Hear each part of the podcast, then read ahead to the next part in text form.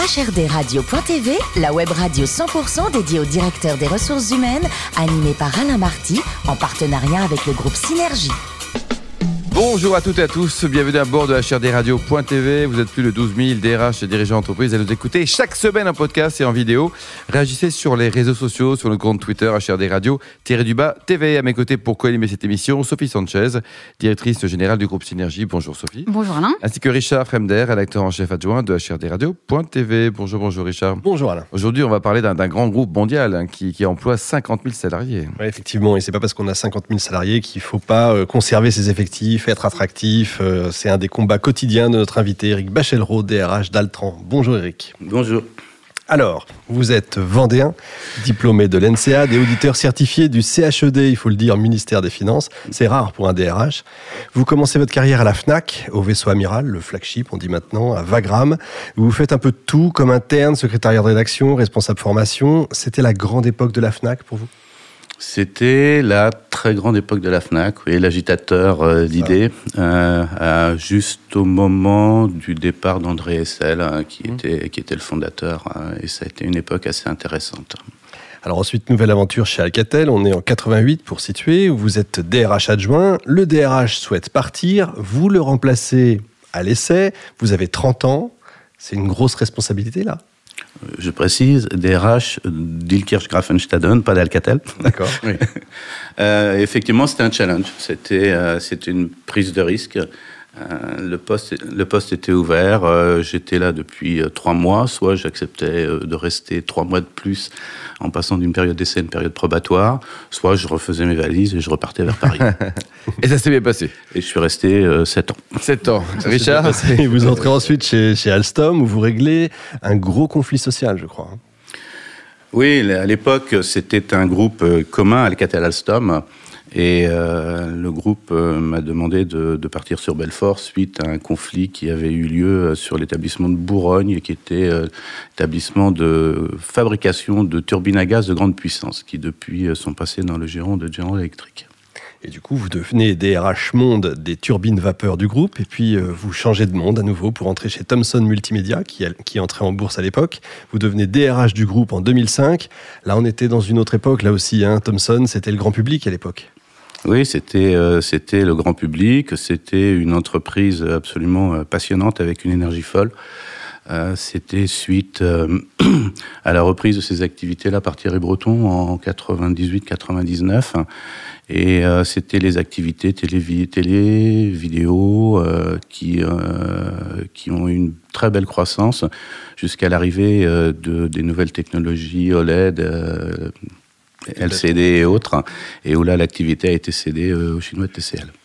Et enfin, après une envie de créer votre propre structure et un passage euh, chez Veolia, vous entrez chez Altran, on est en 2016, pour en être euh, le DRH. Alors si on dit Altran, leader mondial, on peut dire? Oui, oui, absolument. Euh, nous sommes leader mondial du conseil en innovation et en recherche et développement. Aujourd'hui, donc 50 000 collaborateurs, le chiffre d'affaires d'Altran, c'est une résonance mondiale avec euh, oui, tout à fait. un marché américain qui est important Marché américain qui, euh, qui est de plus en plus important, oui, mais une présence véritablement mondiale, puisqu'aujourd'hui, c'est en Inde où nous avons le, les effectifs les plus importants, puisque nous avons plus de 13 500 collaborateurs en Inde. Sur les 50 000, quoi Sur les 50 000, oui. Et les 50 000, c'est depuis, euh, depuis 15 jours. Depuis 15 jours, bravo. On franchit le cap des 50 000. Bravo. Sophie? Alors, vous avez lancé en 2016 un, un vaste programme pour améliorer l'engagement de vos collaborateurs, hein, que vous avez appelé euh, Engaged People. Absolument. Euh, quel a été le constat de, de départ pour euh, engager un, un, un, tel projet et en quoi consiste-t-il? Ben, à, son, à son arrivée, euh, notre président Dominique Cherotti a demandé à ce qu'il y ait un audit qui soit fait des attentes euh, des collaborateurs, euh, qu'elles soient, j'allais dire, euh, si on prend la pyramide de Maslow, les attentes de base, mais aussi les, les aspirations qu'ils pouvaient avoir. Je rappelle quand même qu'Altran, c'est à 90% des ingénieurs et cadres, donc avec une population qui est très éduquée euh, et qui peut exprimer les choses euh, relativement facilement. Donc il y a eu tout un ensemble de, réunions qui ont eu lieu dans chacune des villes où nous étions présents à l'époque. À l'époque, nous n'étions pas 50 000, je le rappelle.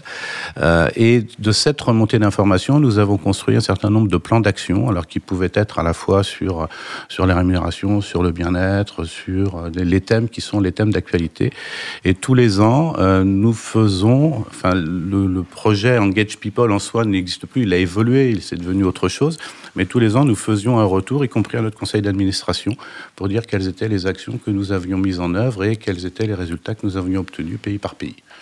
Et donc, vous avez euh, constaté des améliorations dans, dans la mesure de l'engagement de vos équipes? Oui, absolument. Enfin, c'était dommage de, de, ne pas en, de ne pas en constater. Euh, donc oui, il y a eu des progrès. vous pouvez avoir les partenaires sociaux qui vont toujours vous dire que ce n'est pas suffisant, qu'il reste à faire, etc. C'est normal, c'est leur rôle, c'est euh, tout à fait légitime.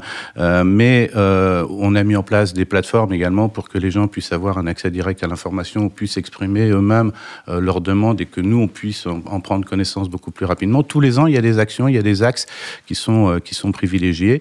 La France est très active, mais tous les pays européens sont, sont très engagés également. Ça l'était un petit peu moins aux États-Unis puisque les États-Unis, c'est principalement avec l'acquisition d'Aricent, qui est assez récente, hein, puisqu'elle a un an et demi. Euh, en revanche, en Inde, par exemple, ils, avaient déjà, eux, leur propre plan d'action. Et contrairement à ce qu'on peut penser, ces pays dits émergents ne le sont pas autant qu'on croit dans le domaine du social. Ils sont plutôt bien avancés, ils sont plutôt innovants, ils ont plutôt des initiatives qui sont euh, innovantes, très orientées sur, la, sur les problématiques de diversité ou autres, mais où ils abordent les problématiques de RPS, par exemple, également. Euh, J'invite souvent les gens à aller voir ce qui se passe là-bas, mmh. euh, parce qu'on en parle très peu ici, mais ce sont vraiment des gens qui, sont, qui ont une énergie folle, euh, qui ont une envie de progresser qui est extrêmement Donc on apprend également. beaucoup avec eux. Alors et, et, et, on apprend effectivement beaucoup avec eux. Alors ils, ont, ils peuvent avoir des facilités par ailleurs, du fait de la culture, du fait de l'environnement politique, social et autres. Mais c'est relativement impressionnant que d'aller voir ce qui se passe actuellement dans cette zone du monde-là, qui progresse à très grande vitesse. Et c'est pas quand la Chine s'éveillera, là, c'est quand l'Inde s'est éveillée. Mmh. Euh, et, et, ils vont vraiment dans, si vous allez sur les grands pôles comme à Delhi, comme à Bangalore et autres, euh, vous allez voir le, le, niveau culturel des gens, vous allez voir le type d'initiative qu'ils ont, vous allez voir la dynamique qu'il y a à l'intérieur des équipes, vous allez voir l'innovation que, que, vous pouvez presque toucher du doigt. Euh, c'est vraiment quelque chose de très intéressant. Alors pour mener cette transformation, c'est vous en qualité de DRH qui avez piloté le projet avec d'autres d'autres ouais, directions je, je, pense que euh, sur des projets de cette nature, ils sont forcément multiformes et à mmh. partir de là, vous pouvez pas être la seule personne à piloter. Vous pouvez être, vous pouvez être engagé, vous pouvez être responsabilisé, euh, mais sans la communication, sans l'engineering, sans le legal, sans tous les services environnement, euh, vous ne pouvez pas y arriver. C'est véritablement un travail dans lequel il faut s'engager en tant qu'équipe et pas seulement en tant qu'individu. Mmh. Mais oui, la responsabilité d'Engage People était euh, portée par la fonction ressources humaines, euh, mais beaucoup d'autres fonctions ont très largement contribué, à commencer par le management, euh, qui lui est le premier euh, à être concerné. Avec un sponsor fort pour que ça bien marche. Bien sûr, bien sûr. Alors votre activité nécessite que, que vos équipes soient, soient compétentes à, à la pointe, hein, ce qui implique certainement un, un budget formation euh, conséquent. Je dirais pas seulement, euh, pas seulement un budget formation, parce que je, mes équipes, si elles sont compétentes, c'est qu'elles sont déjà formées. Euh, vous les recrutez compétentes dans la Je les recrute compétentes. Mais quand même, comme disait Sophie, il faut quand même continuer. Ouais, mais, mais effectivement, mais effectivement, ouais. il y a le budget formation, mais, mais la, la, la formation, c'est quelque chose qui euh, fait partie de notre ADN, si je puis dire. Vous pouvez pas faire du conseil en ingénierie euh, si vous n'êtes pas au top de la connaissance pour vos clients. Donc la formation, c'est un prérequis quasiment. Et au-delà des investissements de formation, c'est aussi la mise à disposition des outils qui devient clé aujourd'hui. Aujourd'hui, on travaille beaucoup sur les, les ce qu'on appelle les LMS, mm -hmm. les Learning Management Systems, euh, qui sont des clés d'accès à toutes les formations qui peuvent exister à l'intérieur du groupe. Et là, en termes d'économie, euh, c'est quelque chose d'intéressant, puisque plutôt que d'avoir trois pays qui développent la même chose et qui mettent un investissement sur trois fois sur le même sujet, le fait de le mettre à disposition sur un LMS euh, permet d'en faire profiter tout le monde et de réinjecter l'argent dans d'autres dispositifs. Mmh. Alors pour pouvoir votre, vos postes vacants, vous recrutez euh, là où, où, où les compétences euh, se trouvent en France, mais insuffisamment. Euh, en, en, Inde, vous en parliez, et, et en Europe de, de, de l'Est. Comment expliquez-vous cette insuffisance de, de, compétences en France? Vous avez trois heures, Eric. Non, non, mais on a on a un souci, c'est euh, le paradoxe entre euh, là où sont les ressources et là où sont les projets. Euh, et c'est la rareté de la ressource, là où sont les projets, qui fait qu'on est amené à recruter ailleurs. Ça, c'est le premier élément. Le deuxième élément, la rareté, en, en, qualité, en France, on est très très bon. C'est plutôt en quantité, on Mm. n'a pas suffisamment euh, de ressources par rapport à nos besoins. La, la difficulté vient de, des écoles aussi qui ne produisent pas davantage ou qui ne peuvent pas produire davantage que ce qu'elles font. Et à partir de là, on va chercher les, les ressources là où elles sont. Et c'est vrai que euh, les, les mathématiciens en Ukraine, les ingénieurs en Ukraine en informatique sont très très forts, sont disponibles. Vous pouvez en trouver beaucoup plus facilement que dans d'autres zones. Vous regardez en Inde, en Inde, on a des niveaux de recrutement qui sont très forts. La difficulté aujourd'hui, c'est que tout le monde recrute. Et tout le monde recrute dans les mêmes volumes. Nous, on recrute entre 8 et 10 000 personnes par an. Ouais. Euh, mais parce que dans le même temps, il y a un niveau de rotation des personnes qui est relativement fort. On est dans des métiers où on a entre 18 et 20% d'attrition. Mm. Ça veut dire qu'entre 18 et 20% de votre personnel tourne tous les ans. Donc il faut le remplacer. Et en plus, on fait de la croissance Ouais. hors acquisition. Donc vous en avez 7000 qui partent, vous en recrutez 9000. Euh, mais ça fait aussi partie du métier, puisque on, on est dans des métiers où, après deux à trois ans euh, d'expérience professionnelle, si la personne n'a pas évolué dans la structure vers des structures de management, d'équipe souvent, euh, ou dans des structures beaucoup plus d'expertise, la personne va tourner et va souvent partir chez un concurrent ou va être reprise par un concurrent, ou une activité va être reprise euh, par un client très bien avoir un projet qu'on fait pour un client et le client, à un moment donné, souhaite réinternaliser un certain nombre de choses. Mais ça fait partie de l'ADN de, de, de l'entreprise et ça fait partie de sa logique. Vous allez chez toutes les entreprises qui sont dans le service, elles ont toutes à peu près un taux d'attrition entre 18 et 20% Alors la parité est un enjeu important pour Altran et je crois que vous venez de signer un accord d'entreprise sur euh, le sujet. On, a, on vient de signer effectivement un accord euh, cette année. Euh, c'est la première, an- unanime avec l'ensemble des organisations syndicales. Je crois que c'est quelque chose d'important et qu'il convient de souligner. Euh, on a également un très bel accord sur le handicap depuis plusieurs années qu'on vient également de renouveler. Euh, pour nous, la diversité, c'est quelque chose d'important. Mais quand je dis diversité, c'est pas seulement la parité. Euh, et ça, je tiens toujours à le préciser. C'est aussi la gestion des seniors, c'est aussi les millennials, c'est aussi les personnes handicapées, c'est aussi les problèmes de, de religion, les problèmes de couleur de peau ou autre. Donc on intègre tout lorsqu'on parle de diversité. Euh, et c'est tellement important que l'an dernier, pour la première fois, euh, le comité des rémunérations du Conseil a souhaité ce que le président ait un de ses objectifs qui soit lié à la diversité et à la progression du ratio homme-femme. Je crois que c'est quelque chose d'important, c'est quelque chose de significatif. L'exemple vient toujours du haut. Mhm. Euh, et là, en l'occur- et là, en l'occurrence, je pense que c'était quelque chose de, de c'est un message fort euh, qui a été donné euh, en disant bon, maintenant, bon, on a on a déjà 55% de femmes au board. Euh, 55%. ouais. Ah, c'est bien. 55% de femmes au board. En revanche, sur les comités de direction, on doit être à 22 ou 23%. Euh, mais on arrive de 10 ou 12%, et chaque année, on essaie d'améliorer ce ratio-là, euh, sans pour autant perturber les structures de management. Je veux dire, on- nos femmes qui sont au comité exécutif, ils sont parce qu'elles sont compétentes, elles n'y sont pas parce que ce sont des femmes. Hmm. Euh, dernière question euh, sur un sujet d'actualité brûlant en France, hein, la réforme des retraites.